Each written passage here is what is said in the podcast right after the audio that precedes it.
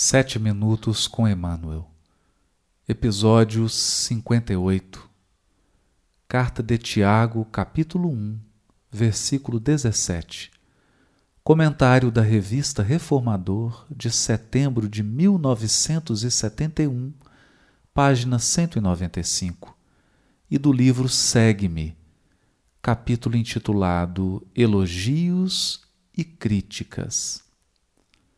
Todo dom precioso e toda dádiva perfeita vem do alto e desce do Pai das luzes, no qual não há mudança nem sombra de variação.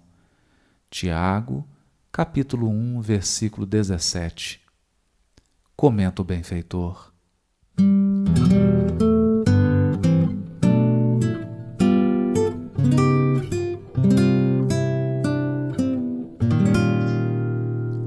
Se o sol dependesse da aprovação humana para alimentar a vida que se lhe gravita em derredor, certo que, desde muito, estaria reduzido a montão de cinzas. Se a terra sofresse com as censuras que lhe são constantemente desfechadas por todos aqueles que a categorizam por vale de lágrimas, já teria descido à condição de um cemitério no espaço. Se a semente rejeitasse a solidão e a morte, a que se vê relegada no solo, a fim de colaborar no sustento do mundo, as criaturas estariam há muito tempo sem a bênção do pão.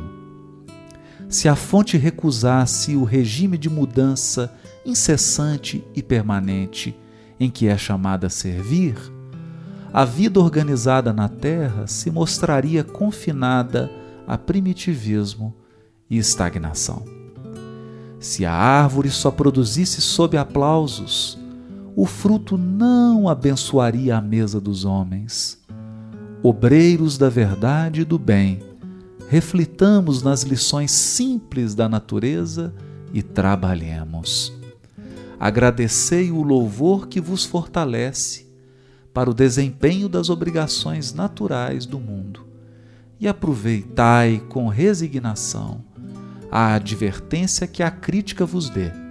Entretanto, se precisamos de elogios para trabalhar, e se a admoestação nos paralisa as faculdades de servir, estamos ainda longe de compreender o tesouro das oportunidades de aprimoramento e elevação que nos enriquece os caminhos, de vez que, acima de tudo, a bênção que nos reconforta, a luz que nos clareia a estrada, a força que nos sustenta e o apoio que nos escora chegam sempre de mais alto e procedem originariamente e tão somente de Deus.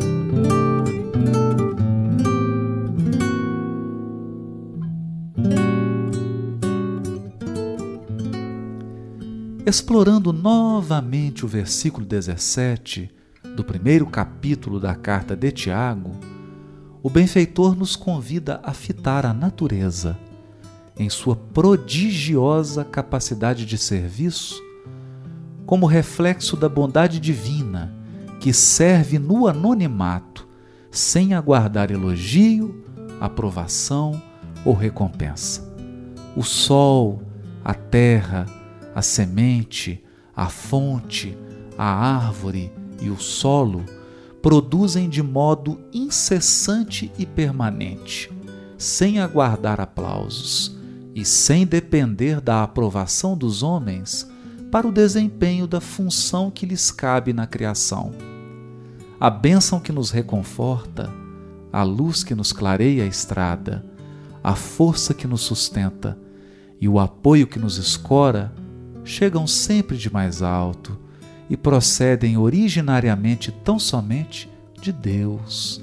Assim, depender do elogio para o desempenho do dever ou deixar de aproveitar com resignação a advertência que a crítica nos traga, paralisando os esforços no bem, será sempre transferir para os homens a fidelidade que devemos somente a Deus, nosso Pai. Como nos ensinou o Mestre, na causa de Deus, a fidelidade deve ser uma das primeiras virtudes. Onde o filho e o pai que não desejem estabelecer como ideal de união a confiança integral e recíproca. Nós não podemos duvidar da fidelidade de nosso Pai para conosco. Sua dedicação nos cerca os espíritos desde o primeiro dia. Ainda não o conhecíamos e já ele nos amava. E acaso poderemos desdenhar a possibilidade de retribuição?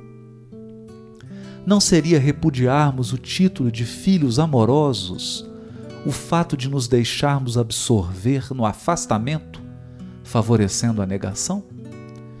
O discípulo da Boa Nova tem de servir a Deus, servindo a sua obra neste mundo.